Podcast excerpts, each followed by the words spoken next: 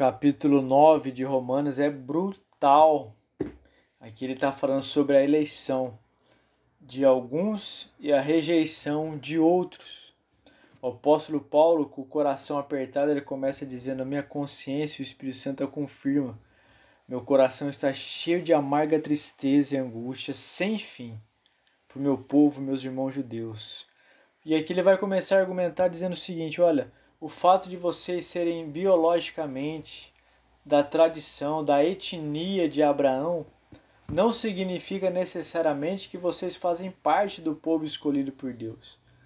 E meu coração está com uma amarga tristeza porque vocês rejeitaram de fato o Messias. Vocês o esperaram e quando ele chegou, vocês o rejeitaram.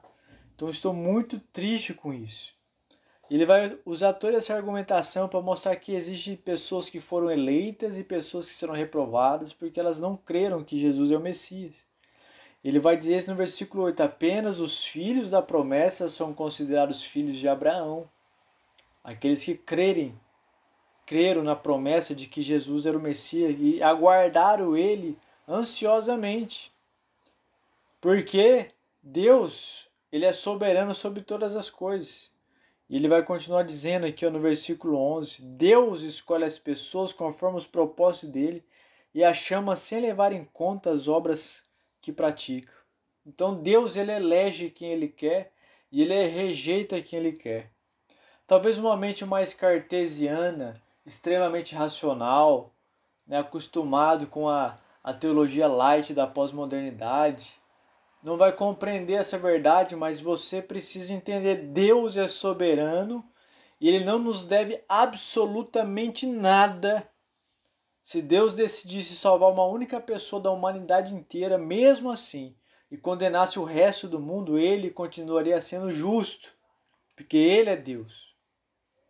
Olha o que ele vai dizer no versículo 16: A misericórdia depende apenas de Deus e não de nosso desejo nem dos nossos esforços. Eu já disse isso e vou reiterar para esse negócio entrar no seu coração. Não é aquilo que você faz, que Deus olha e diz que você é bonzinho.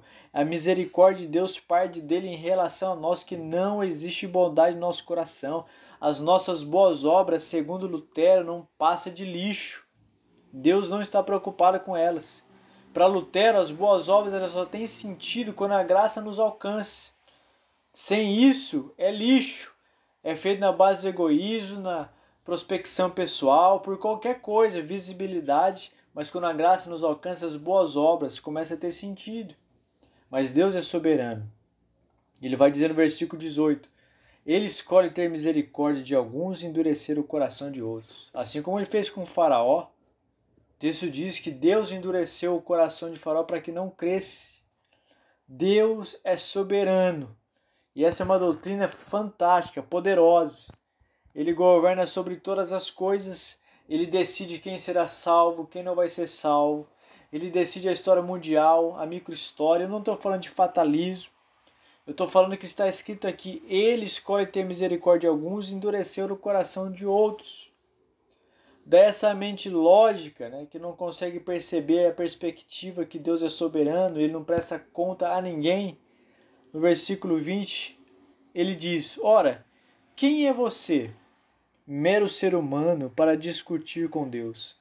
Acaso o objeto criado pode dizer àquele que o criou: Por que você me fez assim?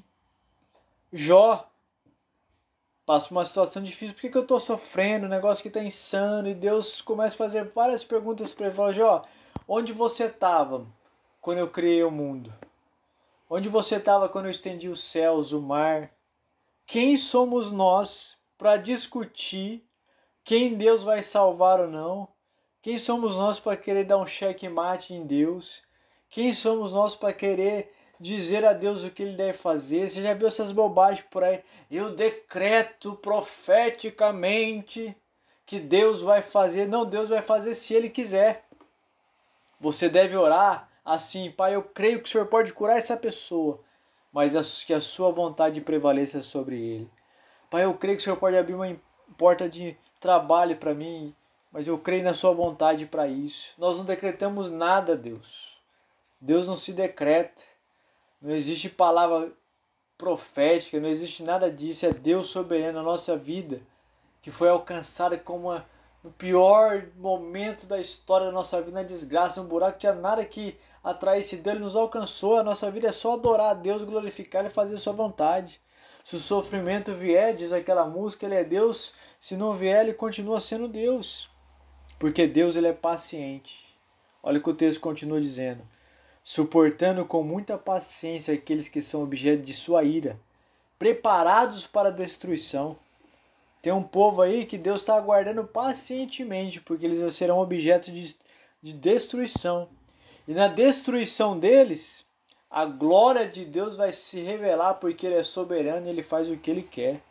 Aqueles que Ele preparou previamente para a sua glória, vão olhar para aqueles que foram rechaçados por Deus, porque Deus os entregou às suas paixões infames. Esses caras não queriam nada com Deus. Então, a partir disso, a glória de Deus também se manifesta nos réprobos e se manifesta naqueles que foram eleitos. E ele continua dizendo em relação a essa incredulidade de Israel, né? O povo que acha que é o povo da promessa, mas não creu em Jesus. Versículo 30 que isso tudo significa? Embora os gentios não buscassem seguir as normas de Deus, foram declarados justos e isso aconteceu pela fé. Já o povo de Israel, que se esforçou tanto para cumprir a lei a fim de tornar justo, nunca teve sucesso. Por que não? Porque tentaram se tornar justos por meio de obras e não pela fé. As nossas obras, elas só têm sentido como resultado da salvação no nosso coração. Qualquer esforço meritório tentando alcançar a Deus ou seus favores é perca de tempo. Nós fomos salvos pela fé.